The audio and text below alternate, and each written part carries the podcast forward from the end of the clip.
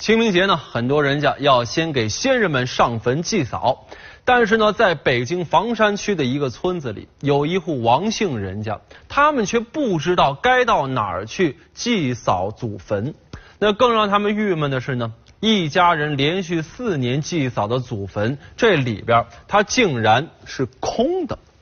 这个事件要从二零一三年说起。二零一三年清明之前，王家人经过村委会的同意，把祖坟迁到了村里的公墓。到了秋天呢，王家人来扫墓的时候，发现这坟头被推平了。哟，这什么人这么缺德呀？啊，没事动别人家祖坟。由于呢没找出谁干的，这王家人呢就自己恢复了坟头。到了二零一四年，王家人再次上坟的时候，发现这坟头又被人推平了。这王家人生气归生气呀，但是由于找不着破坏坟墓的人，所以这一肚子气也没地方撒。后来呢，大家一琢磨，反正家人的骨灰盒和遗骨都埋在这儿，没有坟头不就没有坟头了吗？我们照样祭拜。就这样呢，王家人在没有坟头的祖坟前祭拜了四年，直到去年的一天，同村的村民孙某来到王家，对他们说了：“哟。”你们啊，以后甭去那儿上坟了啊！那地方是一空坟，我早就雇人把坟里的骨灰盒和遗骨挖出来埋到别的地方了。缺德呀！啊，你把人家的祖坟挖了，还跟没事人一样，自己还上门来说这番话。这要是碰到脾气暴的，没准上去就一顿暴揍啊！还好呢，这王家人算明白啊，这事儿也不是揍他一顿能解决的，这得靠法律来维权。于是他们立刻报了警，警方呢对于坟墓进行了勘查，发现这里边着实没有骨灰盒和遗骨。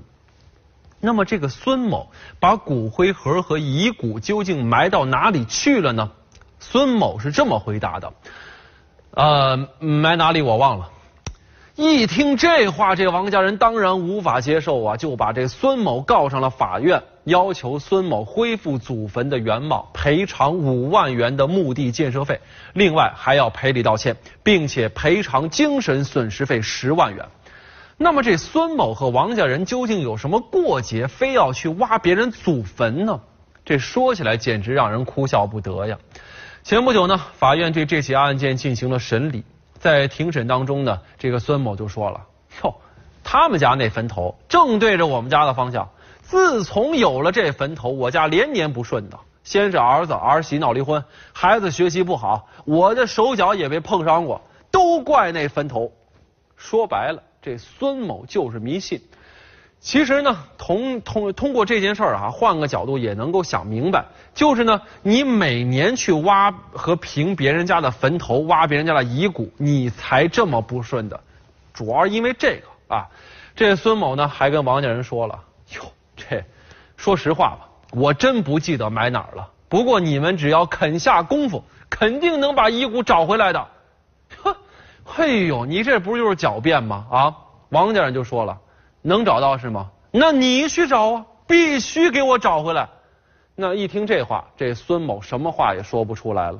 他表示呢，这自己愿意赔偿两万元，但是王家人认为这孙某毫无诚意啊，根本不是说用钱解决的这事儿，所以说拒绝调解，法院将择期宣判。